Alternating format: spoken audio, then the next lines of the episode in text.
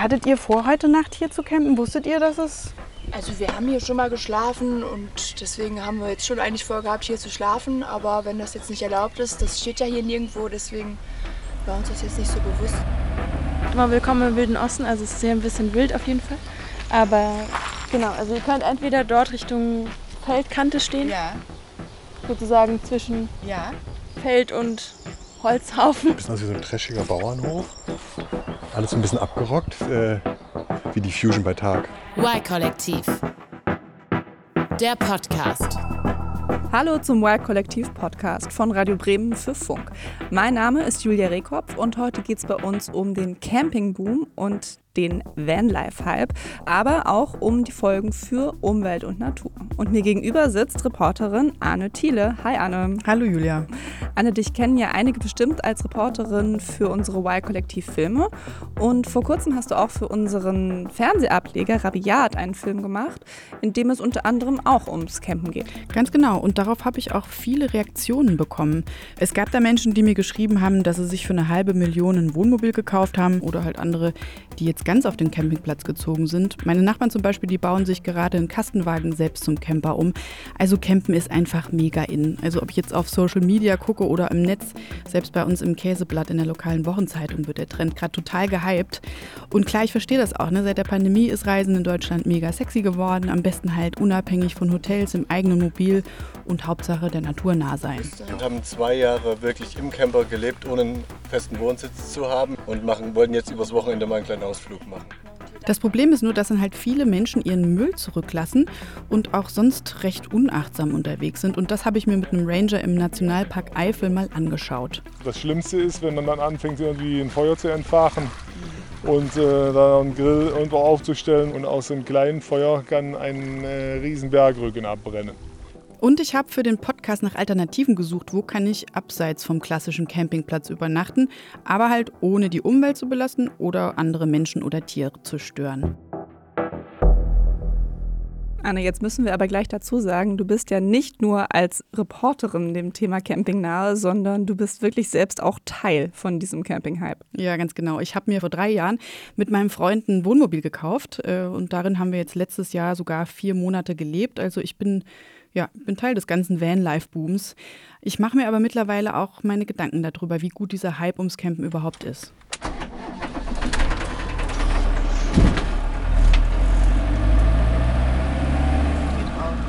Okay, da hören wir schon, wie ein Wohnmobil losrührt. Das Thema Umweltprobleme drängt sich also auf. Dazu kommen wir ja aber auch später noch. Ähm, aber was ist denn deiner Meinung nach noch alles problematisch bei dem Trend? Ich würde es jetzt erstmal nervig statt problematisch nennen. Du kriegst halt mittlerweile auf vielen Campingplätzen kaum mehr eine Stellfläche, wenn du nicht ewig lang im Voraus buchst. Und also für mich geht da die ganze Spontanität flöten und warum ich überhaupt campen gehe. Außerdem kann es richtig teuer sein. In Ländern wie Frankreich zahlst du auch gerne mal mehr als 50 Euro für eine Nacht für einen Stellplatz. Und das finde ich halt einfach irre viel. Und öffentliche Parkplätze, die sind in den Ferienregionen halt oft schon mit Wohnmobilen und Campern zugeparkt. Also wo noch hin, wenn in der Natur stehen, also Wildcampen, dann verboten ist. Ja, keine Ahnung. Also ich bin auch keine Camperin, also mich brauchst du da nicht zu fragen. Ähm, aber du hast es rausgekriegt. Wenn ich sonst unterwegs bin, gucke ich meistens auf Apps wie Park4Night, was so um mich rum ist. Also das ist hier, ne? ich mache die auf, ich sehe da also eine Karte und würde jetzt so schauen, welche Stellplätze, welche Campingplätze und sowas in der Nähe sind. So, jetzt habe ich erstmal kein Netz. Was fängt dir gut an? Das klingt jetzt gar nicht nach so richtig Abenteuer, sondern eigentlich schon nach so, naja, so gut erschlossenen Optionen. Ja, man weiß, was man kriegt, ne? Also andere Reisende haben auf der App äh, schon beschrieben, wie es da so ist. Manchmal gibt es Fotos oder hilfreiche Hinweise, wie und wann man da stehen darf oder was man vorfindet. Und ich bin da auch bequem, muss ich zugeben. Also ja, es gibt aber eben auch noch andere neue Möglichkeiten, einen Übernachtungsort zu finden, online. Heute fahre ich auf einen Privatstellplatz. Es gibt mittlerweile Plattformen, ähm, sowas wie Airbnb für Campingplätze. Und dort finden sich Privatanbieter, die sagen, hey, ich habe hier äh, eine Garage und eine Einfahrt, stell dich doch dahin für 5 Euro die Nacht. Oder äh, ich habe einen Bauernhof und eine Streuobstwiese frei, da können irgendwie drei Leute drauf. Das verspricht dass man nicht auf den ausgetrampelten Pfaden, also auf äh, vollen Campingplätzen rumhängt, aber eben auch nicht in der Natur. Noch eine Stunde zehn zu fahren, dann geht's mal los. Wo bist du denn mit deinem Wohnmobil unterwegs, wenn du so auf Tour bist? Wenn ich jetzt mal nicht in Brandenburg unterwegs war, wo diese Tour hinging, dann ähm, bin ich am allerliebsten in Osteuropa unterwegs. Ich war 2018 und 2019 für zwei lange Touren in Albanien, Bosnien, Rumänien, Serbien und so weiter, also bis nach Griechenland runter. Und was mich da hinzieht, ist, dass da halt fast keiner ist. Ne? Gerade in Rumänien waren wir auf vielen Campingplätzen an den schönsten Seen ganz allein für einen Appel und ein Ei. Und, ja. Okay, aber dieses Mal ging es jetzt eben nur innerhalb Brandenburgs auf Tour. Ähm, das ist ja auch ein bisschen weniger Umweltbelastung so von den Kilometern her, ne? Völlig. Also das sollte man auch bedenken, äh, vielleicht nicht immer übers Wochenende die 400 Kilometer runterzureißen. Ich habe jetzt meinen Freund genötigt mitzukommen, der ist gefahren und ich habe das Aufnahmegerät gehalten. Karawannenschild nach links.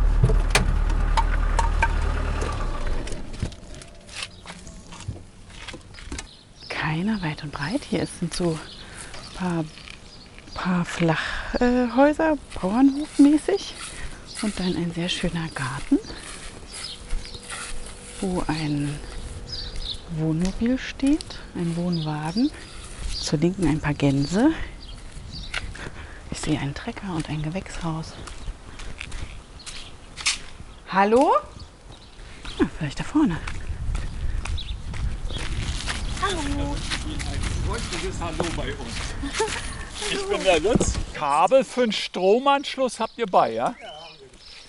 Da ist die Säule. Hallöchen. Nö, nee, nee, richtig oder gar nicht? Nee, natürlich nicht. Dann gibt's Wieso Bier- nicht? Weil gerade Corona ist, da gibt man sich Wo ist denn Bier- Corona?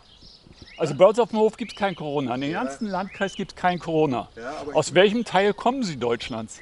Aus Bayern? Brandenburg. Dann nicht. Ja.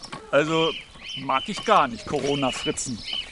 So eine die Jünger des Coronas folgt uns. Wollte er euch da tatsächlich die Hand geben zur Begrüßung? Habe ich das richtig verstanden? Ja, ja. Hm. Okay, also an die Hygieneregeln sollte man sich natürlich auch beim Campen halten. Aber ihr seid da ja direkt an so einen richtigen Corona-Leugner geraten.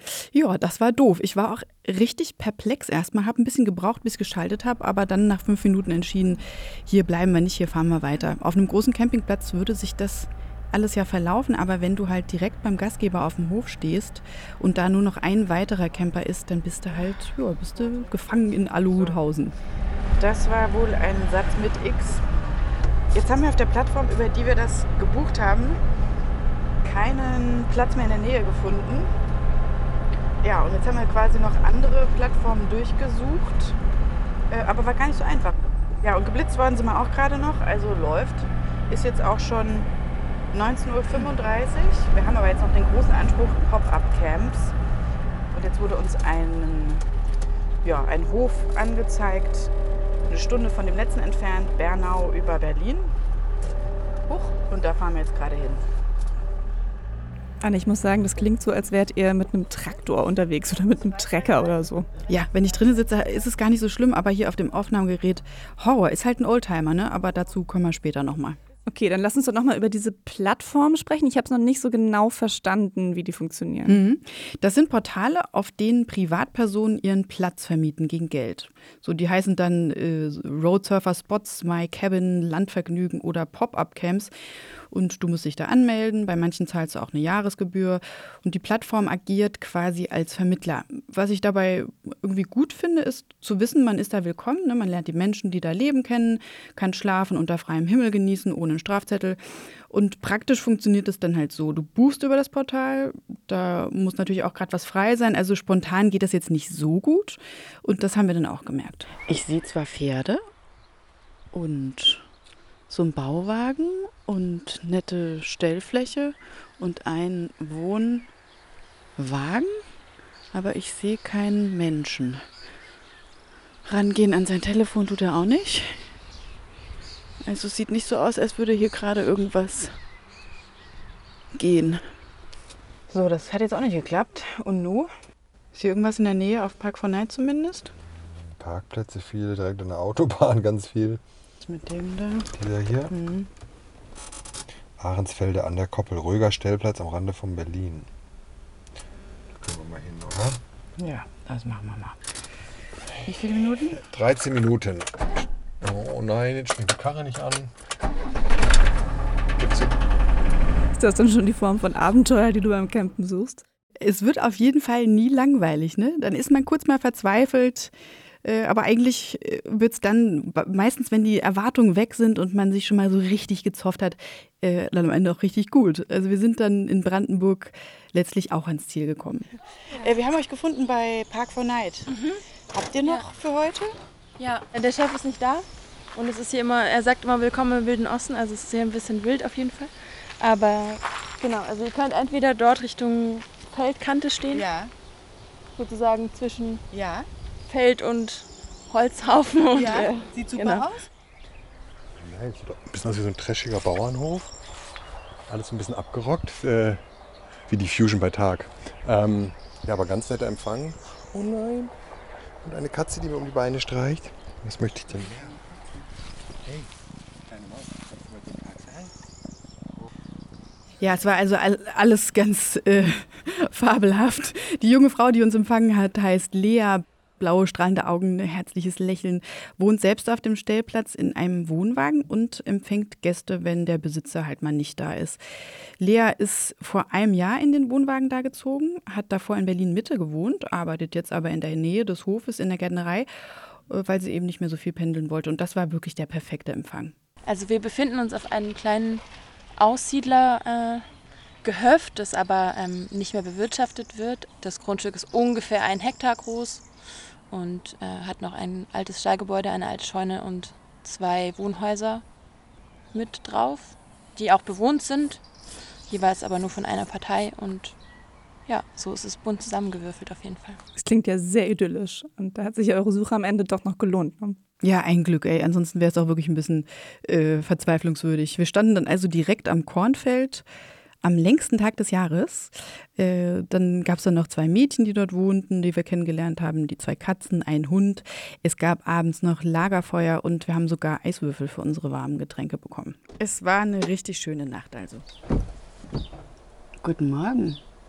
Guten Morgen.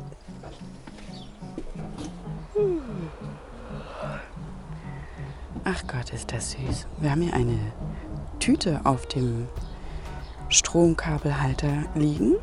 Eine Papiertüte, da steht draus, drauf Kokos Vanille und Hafer Schoko. Und es sind drin, oh, zwei Powerballs. Frühstück. Wie viel hat jetzt eigentlich eine Nacht gekostet? 17 Euro und 2 Euro Strom.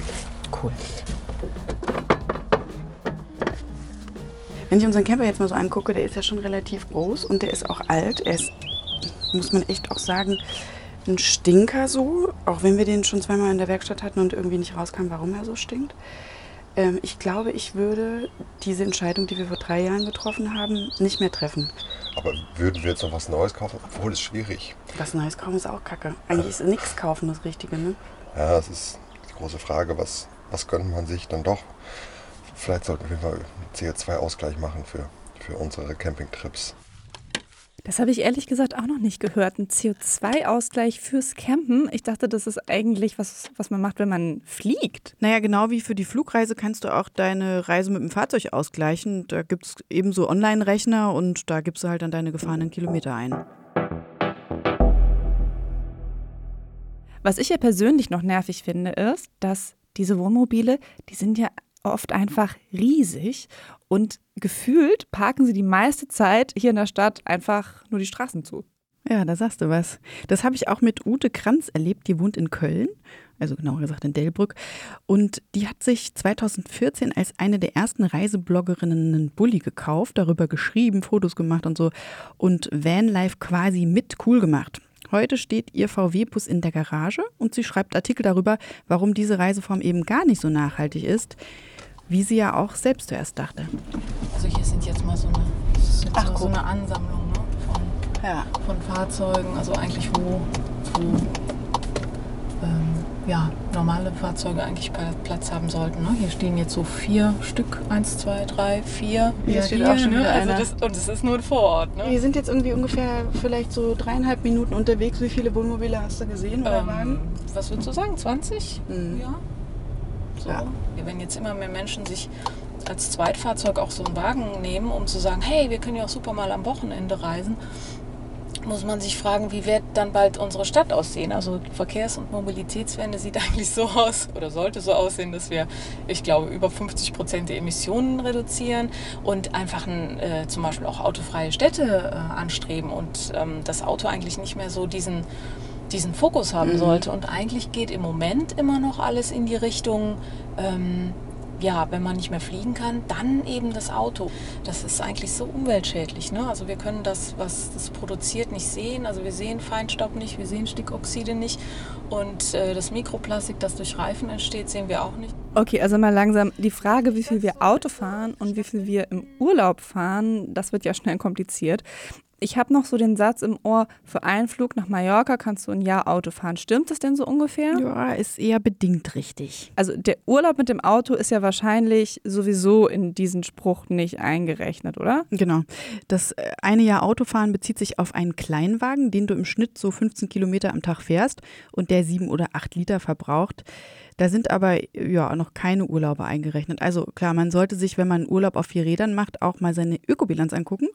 Einmal von Frankfurt an die Algarve und wieder zurück, produziert in einem Dieselfahrzeug, das neun Liter braucht. Also sowas wie unser Wohnmobil, das braucht ein bisschen mehr. Bei zwei Personen so viel CO2 wie einmal nach Marokko hin und zurückfliegen.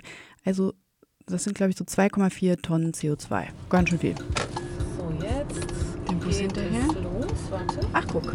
Waldbad Camping. Genau. Da fahre ich aber in diese. Genau. Wohin fahrt ihr da gerade? Wir kommen da gerade auf einem Campingplatz an, so eine halbe Stunde von Köln entfernt. Ute will mir da nämlich das Zelten wieder schmackhaft machen, weil mit dem Zeltcampen in der Nähe natürlich umweltfreundlicher ist, als mit dem Wohnmobil durch Europa zu brettern. Ähm, und wir sind jetzt auch mit dem Auto unterwegs, Mietwagen. Hätte man jetzt auch mit der Bahn machen können, ne?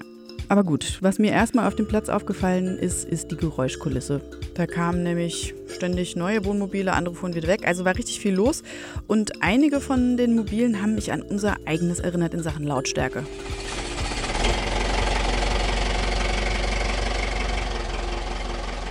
Wir haben uns vor drei Jahren äh, dieses Wohnmobil gekauft. Mhm. Und da war auch das Ding so, ja, Hauptsache groß. Ne? Mhm. Alles passt Genau. rein, man hat alles Ja. dabei, man kann irgendwie auch echt lange unterwegs sein, es wird Mhm. einem nicht zu eng. Und ja, der Traktor, das war irgendwie so ein bisschen cool, ne? Ja, richtig. Und mittlerweile, ich mache den an und ich merke, der stinkt einfach am Anfang und ich schäme mich dafür. Aber was mache ich denn jetzt? Verkaufe ich jetzt mein schönes Wohnmobil? Ja, ich glaube, Schämen ist auch, äh, das, da, da wehre ich mich ein bisschen gegen. Ich finde so dieses Schämen eigentlich nicht gut, weil das sind einfach andere Zeiten gewesen. Ja, also vor, vor einem Jahr war vieles noch ganz anders als heute. Ja, also Flugscham gab es ja auch erst äh, seit, weiß ich nicht, zwei Jahren oder sowas. Und ähm, wenn zum Beispiel auch mir sagen, ja, wie kannst du überhaupt über Nachhaltigkeit sprechen? Du bist ja schon so viel geflogen. Dann waren das einfach andere Zeiten. Ich mache aber jetzt was anders. Klar, ich würde gerne mit meinem VW-Bus weiter durch die Gegend ballern, aber es ist einfach nicht mehr zeitgemäß. Und deshalb sind wir in Delbrück auf dem Campingplatz eben auch mit dem Zelt da, statt mit dem Wohnmobil oder Van. Ja, und das gilt jetzt aufzubauen. Sieht nicht so schwierig aus. Das ist ganz einfach. Das dauert nur 30 Minuten. nee, Quatsch. Bei dem Wurfzelt dauert das Zumachen in 30 Minuten. Wir brauchen die Stangen. So, einmal hier rein. Ich mache auf der anderen Seite. Alles klar. So, zweite Stange. Einmal über Kreuz. Oder? Unser Zelt sieht aus, als könnte man schon fast drin schlafen. Ja. Ne? Der wievielte Campingplatz ist das jetzt, den du in deinem Leben so besucht hast? Lass mal überlegen. Es waren, glaube ich, so fünf längere Touren. 150, 200 Campingplätze müssten es schon gewesen sein, glaube ich. Das heißt, du bist auch, stehst auch nie in der Natur. Nee, Mal. das habe ich noch nie gemacht. Also ich ähm, denke, dass es total wichtig ist, dass man ähm, ja, also zum einen die Natur Natur sein lässt und das ähm, andere ist, dass jetzt gerade auch nach Corona, äh, wo so viele Hotels, Hostels, Unterkünfte, Ferienwohnungen geschlossen hatten oder Campingplätze ja auch, dass wir denen auch ein bisschen was äh, zurückgeben. Ne? Also dass wir das, was wir äh, nutzen, also Toiletten, Duschen, äh, vielleicht auch ein Restaurant und so weiter, dass wir das auch ein bisschen unterstützen. Okay, also so eine Nacht oder auch mehrere Nächte im Zelt, das kann ich mir auch schon vorstellen. Das habe ich auch schon gemacht. Aber so einen ganzen Urlaub lang, mehrere Wochen, das ja, weiß ich nicht, ist mir dann doch zu unbequem. Vielleicht bin ich da auch irgendwie besonders anspruchsvoll, das kann schon sein, aber irgendwie so wochenlang in so einem kleinen Zelt kann ich mir irgendwie nicht vorstellen. Nee, das stimmt schon. Das würde ich, glaube ich, auch nicht unbedingt machen wollen, aber am Ende kommt es natürlich ein bisschen auf die Ausstattung drauf an. Wir hatten das falsche Zelt dabei. Wir wollten eigentlich ein großes aufbauen, dann hatten wir doch nur das kleine dabei und das sind halt dann wirklich nur zwei mal zwei Meter, da geht nicht viel. Einmal hier Test liegen.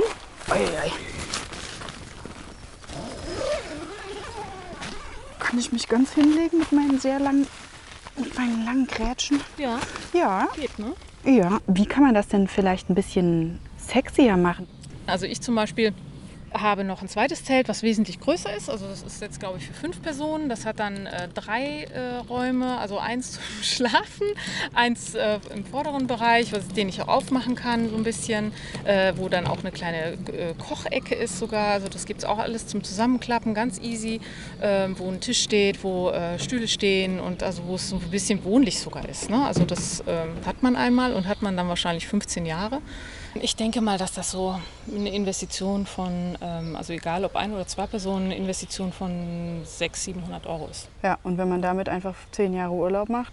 Das äh, rechnet sich schon, wenn du äh, zwei Jahre Urlaub machst, ne? weil du zahlst auf dem Campingplatz, glaube ich, jetzt hier so 10 Euro pro Nacht. Diese komfortablen Zelte, die laufen übrigens unter dem Begriff Glamping. Glamping, das ist äh, Glamour Camping. Ne? Das ist mir auf Reisen auch immer schon mal untergekommen. Ja, ganz genau. Und das soll der neue Trend werden in Sachen nachhaltiges Campen.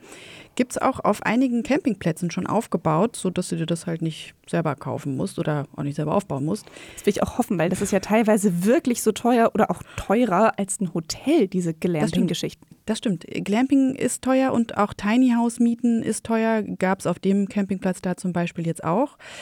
Aber ja, hast den Vorteil, du musst nichts aufbauen und hast halt alles, was du so brauchst, plus Campingplatz-Feeling.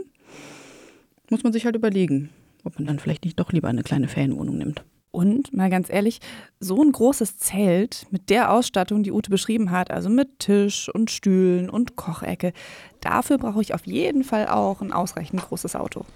So, Käffchen, ich hab Käffchen. Bock. So, ich habe alles mitgebracht. Wir brauchen noch nicht mal Wasser holen gehen. So. Und ich finde es eigentlich gut, dass man wieder so ein bisschen Spießigkeit hier reinbringen kann. Was man auch wirklich, Fall auf Campingplätzen echt gut machen kann, ist so glotzen. Ja, Glotzen ist immer gut. Ist Ute denn jetzt eigentlich komplett umgestiegen vom Camper aufs Zelten? Also sie hat ihren Bus nicht mehr in Betrieb. Der steht seit 2018 in der Garage in Köln. Und aufgegeben hat sie den, weil sie eben nicht mehr hinter dieser Reiseform steht, ne? weil sie sich auch ihrer Vorbildfunktion bewusst geworden ist.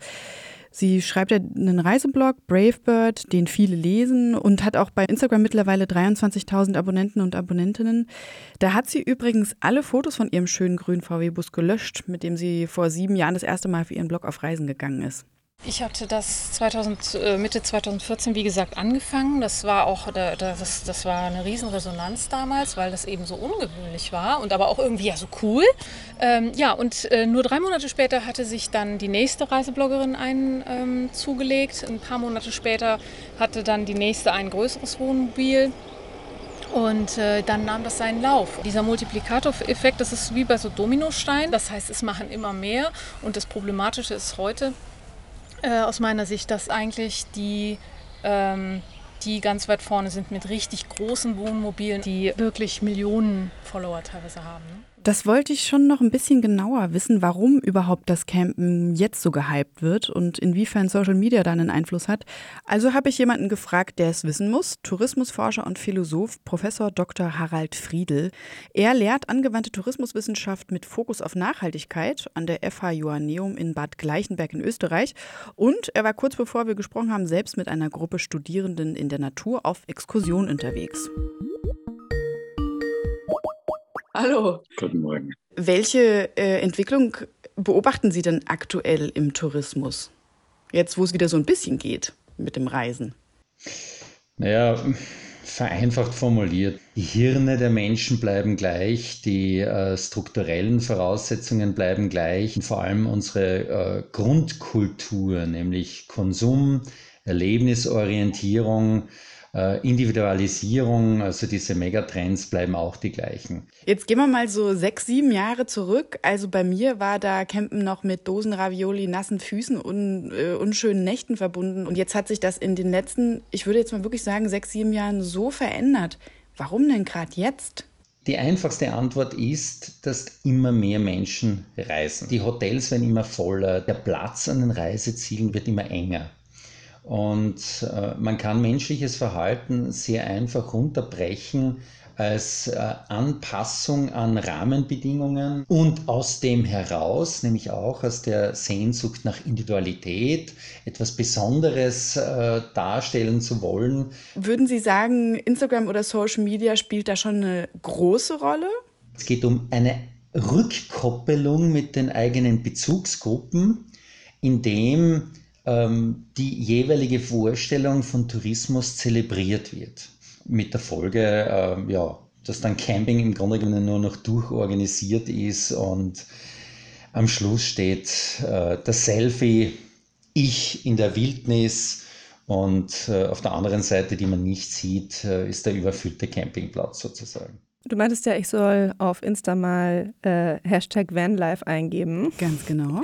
Das habe ich jetzt gemacht. Mhm. Und ähm, das ist ja tatsächlich so, wie das eben hier auch der ähm, Tourismusforscher beschrieben hat. Also ich sehe da sehr hübsche Wohnmobile mhm. oder Camper, die in der Natur stehen. Das mhm. sieht alles wild romantisch aus. Oft auch schöne Frauen, schöne Männer, schöne junge Paare. Richtig, teilweise auch ähm, mit viel Haut, die oh, da ja. zu sehen ist. Ein Popöchen und noch eins. ähm, und ja, alle sind natürlich sehr glücklich und entspannt. Ähm, inwiefern entsprechen denn diese Bilder der Realität? Du kennst ja nun die Realität. Ja, schöne Paare gibt es auch einige unter den Campenden, aber in der Realität darfst du gar nicht in der Natur stehen oder direkt am Strand. Ne? Und wenn es doch geduldet wird, dann stehen halt schon vier andere Campende da. Neben dir glotzt zum Beispiel jemand laut Fernsehen oder morgens um fünf entscheidet sich der Nachbar mit seinem heulenden Motor nochmal dreimal rumzurangieren, bevor er weiterfährt. Also vor allem in den touristisch erschlossenen Gebieten wirst du da selten alleine sein. Und was jetzt die Posts bei Insta angeht, gibt es, soweit ich das checke, wenig kritische Auseinandersetzungen mit dem Lifestyle oder Tipps, wie man es halt mal besser macht. Ne? Sowas wie, dass man im Wald kein offenes Feuer machen darf oder dass man doch bitte seinen Müll mitnimmt. Und ich sehe das auch bei mir vor der Tür. Ich wohne ja am Scharmützelsee in Brandenburg. Der Spreewald ist um die Ecke. Ich habe da auch mit jemandem von der Naturwacht telefoniert. Und der hat mir erzählt, dass sich die Verstöße im Biosphärenreservat von 2019 auf 2020 fast verzehnfacht haben. 90 Prozent der Verstöße sind Wildcampen und illegale Feuerstellen. Und dann bist du also in den Spreewald gefahren und hast dir das Ganze mal angeguckt. So ähnlich. Ich bin in den Nationalpark Eifel gefahren, weil ich ja schon in Köln bei der Uge war und die Eifel ist nur eine Stunde entfernt. Kurz vorher haben mich auf der Straße noch zwei junge Menschen angesprochen und mich gefragt, was ich mit dem Aufnahmegerät mache. Na, no, nimmst du Vögel auf? nee, mit denen bin ich dann ins Gespräch gekommen übers Campen. Ähm, Paul und Alice, zwei Studierende, beide Ende 20 und die sind gern mit dem Biwak unterwegs. Ich, ich kenne den Begriff nicht mal mehr. Ähm, also ich kenne das äh, eher so, dass man halt nicht ganz legal unterwegs sein möchte quasi und einfach die Natur so genießen möchte, wie sie ist und dann sich nicht unbedingt an Campingplätze hält und halt einfach um die Natur 100% zu genießen. Und da ist mir aber auch wichtig, dass man halt darauf achtet, dass man halt nicht seinen Müll hinterlässt und auch gar nicht, dass man gar nicht sieht, dass man da war, wie ein Ninja im Wald quasi. Was ist ja. denn der Unterschied zwischen Bivakieren und Zelten? Ähm, das ist der ähm, Untergrund. Beim Zelt hast du eine Plane, die oben und unten miteinander verbunden ist und beim Biwak hast du nur oben eine Plane. Und eigentlich, wenn du jetzt wirklich mit der Natur ja verbunden bist, dann gehst du einfach mit ganz leichtem Gepäck in den Wald und schläfst ohne Zelt, vielleicht auch ohne Isomatte. Für uns als Studenten ist das einfach auch eine günstige Alternative. Ne? Es geht um dieses einfach unterwegs sein okay, einfach unterwegs sein, schön und gut, aber ähm, im Nationalpark darfst du doch auch jetzt nicht einfach bivakieren, oder? Nee, im Nationalpark darfst du gar nicht nächtigen. Da darfst du kurz mal verweilen, wenn du müde bist oder Birdwatching morgens um vier machen willst, aber mehr nicht. Und warum, das erfahre ich von Ranger Ralf Hermanns im Nationalpark Eifel, wo ich da ja bin. Das Gebiet ist so groß, 11.000 Hektar, dass wir erstmal mit seinem Ranger-Auto unterwegs sind. Wir fahren jetzt auch gerade so richtig auf so eine grüne Wand zu. Ja. Sehr schön hier. Das ist schon der Nationalpark Eifel. Das fängt hier unten an mit der Of Aue. Und hier machen wir quasi jetzt Halt. Wir haben allein über 108 verschiedene Moosearten hier. Da kommen Sie schon an tolle Zahlen. Dann denken Sie mal hier an die Insektenwelt. Da Riesenvielfalt ist das. Und ich meine, bei unserem Nationalpark haben wir schon etwas über 10.700 Arten äh, feststellen können. Was ist denn das Problem äh, dabei, wenn, wenn Menschen eben nicht wissen, dass da zum Beispiel gefährdete Tiere leben und dann halt nachts durch, die, durch den Wald steppen? Ja, die stören die, das Ganze. Wenn immer wieder Besucher da sind, die vielleicht diesen Tieren nachsteigen, wenn sie ein Foto machen wollen oder ähnliche Sachen, dann sind die wieder erschrocken und laufen wieder los. Oder auch seltene Arten wie zum Beispiel der Schwarzstorch, der ist seit einigen Jahren wieder hier. Mhm. Und das ist ein Vogel, der zieht sich zurück in die Wälder und brütet da in heimlichen mhm. Stellen. Und wenn da ständig Menschen hinkommen, dann fühlt er sich gestört und dann verschwindet der. Der gibt den Nationalpark auf. Das heißt, Sie haben den dann verloren? Genau. Und hier auch stehen die Feuerstellen zu erkennen, ja. Hier liegt der Asche rum. Hier liegen die Zigarettenstummel. Hier war eine Feuerstelle, wo es auch hier schon in den Boden reingebrannt ist, an dem Wurzelwerk da. Ja, ja, okay. Ein Loch, ein bisschen ne? Steine drumherum gemacht. Und das wissen wir auch nicht. Holz. Je nachdem, was hier für ein Rohhumus liegt, mhm. kann das sein, dass sie das ablöschen. Und dann kann das Feuer, die Glut unten im Boden, die kann über Tage lang da drin bleiben. Mhm. wenn dann die Windverhältnisse stimmen und der Wind drückt dann nochmal richtig rein, drückt sich äh, die Glut durch diesen Rohhumus unten in dem Wurzelwerk weiter und dann haben wir einmal einen Flächenbrand, wobei diejenigen, die hier vorher gegrillt haben, denken, die hätten es dann tatsächlich abgelöscht. Hm, okay. Das ist ja nicht äh, wie auf dem Grill zu Hause im Garten. Ja? Wie findet man denn Wildcamper in so einem riesengroßen Areal? Wie viel waren das? 11.000 Hektar? Äh, die meisten rutschen einem da doch durch, oder? Naja, die Ranger haben ja einen Erfahrungsschatz und äh, die meisten Camper, Wildcampenden, die suchen sich auch die schönsten Stellen am Wasser und die kennen dann die Ranger. Bisher haben sie also immer die Wege am Wasser abgesucht, wo man sich dann auch mal durchs Gestrüpp schlagen muss. Und seit neuestem hat die Naturwacht ein Boot und damit können sie quasi vom Wasser aus die Wildcampenden spotten. Da kommen die Kollegen gerade angefahren. Schnell mal laut rufen. Zwei Männer mit roten Westen. Habt ihr schon Menschen getroffen, die äh, hier ihre Lager aufgeschlagen haben? Jo. jo. Ja, was das Lager angelegt, ein Bierchen am Trinken, da hinten waren Leute kurz von Wasser gesprungen. Zweimal zwei hier oben. Hinten haben wir. Hinten den einen. Den drei. einen, drei. drei. Drei Stück bis jetzt. Ja. Wie viel würden die denn jetzt dafür zahlen? 35 Euro bezahlen die, wenn die jetzt hier eben halt außerhalb von unseren Wegen sind.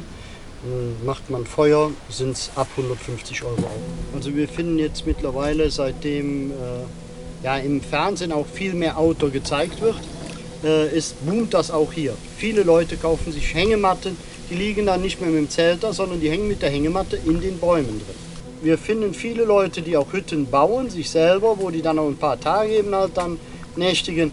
Okay, selbstgebaute Hütten und äh, Hängematten, die in Bäumen hängen. Ich dachte ehrlich gesagt immer, dass eher die Wohnmobile, die im Wald stehen, die Probleme machen. Tun sie auch, auch in der Eifel. Ja, hier vorne steht so ein Wohnmobil. Äh, da sind schon überall die Gardinen vorgezogen und das sieht man so ein bisschen aus, als hätten die sich für die Nachtruhe so ein bisschen vorbereitet. Weil im letzten Jahr hat das sich hier wirklich äh, dermaßen entwickelt, dass hier wirklich zehn oder noch mehr Wohnmobile die ganze Nacht überstanden. Die könnte man dann morgens hier äh, wecken und die Leute ansprechen.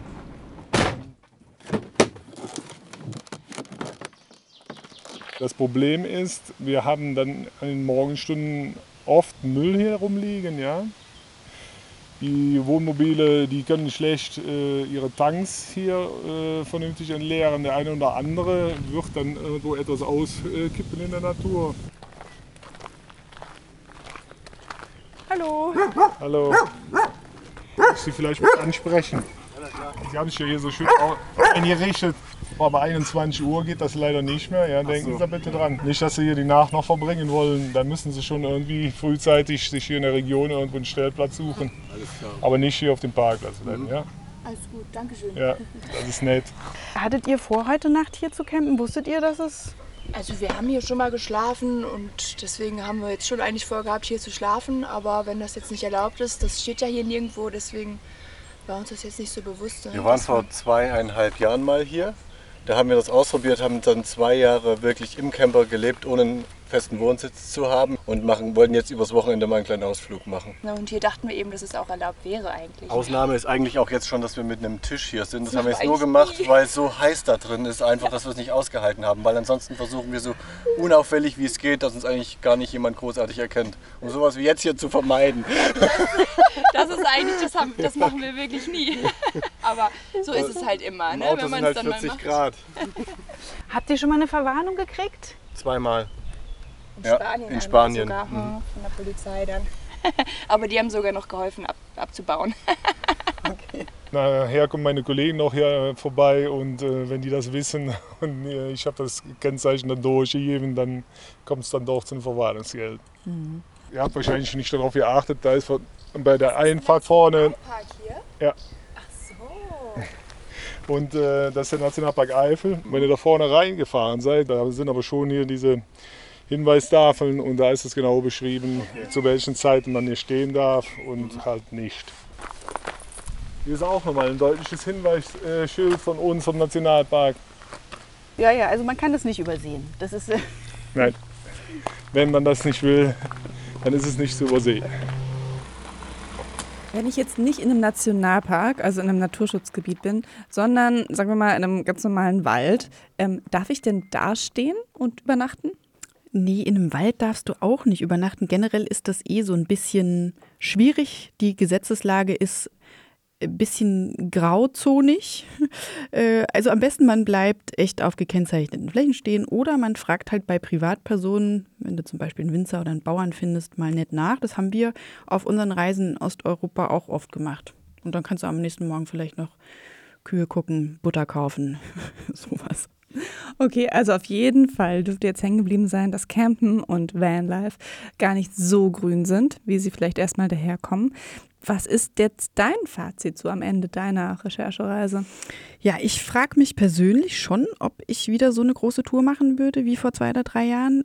Also allein was den CO2-Fußabdruck angeht, und das sollten wir uns vielleicht mit Reisen auf vier Rädern alle mal fragen, muss es jetzt für den Wochenendtrip eben 400 Kilometer sein oder geht da auch eine Stellplatzfläche in der Nähe? Muss ich mir ein neues Campermobil kaufen oder reicht es, wenn ich mir eins vom Nachbarn, von der Freundin leihe? Und wenn ich in der Natur dann schon stehe, kann ich sicherstellen, dass ich keine Spuren hinterlasse oder keine Lebewesen störe. Oder auch wenn ich Influencer, Influencerin bin, muss ich den Hype jetzt geschönt weiter befeuern. Über allem steht für mich, ich muss mich an der eigenen Nase packen, was mein bisheriges Reiseverhalten angeht. Ich bin viel gereist, äh, aber ich kann mir auch überlegen, was ich künftig besser mache. Dankeschön, Anne, für deine Reportage zum Thema Camping. Es war mir ein inneres Blumenpflücken, würde der Hippie sagen. Sehr gerne. Tschüss, Julia. Ähm, eines der beliebtesten Reiseziele der Deutschen ist ja nach wie vor Mallorca. Und dort war unsere Reporterin Katja Döhne vor kurzem für den Y-Kollektiv-Podcast unterwegs. Und sie hat erlebt, dass dort inzwischen ein Drittel der Menschen in Armut lebt, weil im letzten Jahr so wenig Geld über Tourismus auf die Insel kam. Die Folge dazu findet ihr in der ARD-Audiothek. Und da gibt es in zwei Wochen auch eine neue Episode vom Y-Kollektiv-Podcast. Bis dahin, tschüss. Y-Kollektiv. Ein Podcast von Radio Bremen und Funk.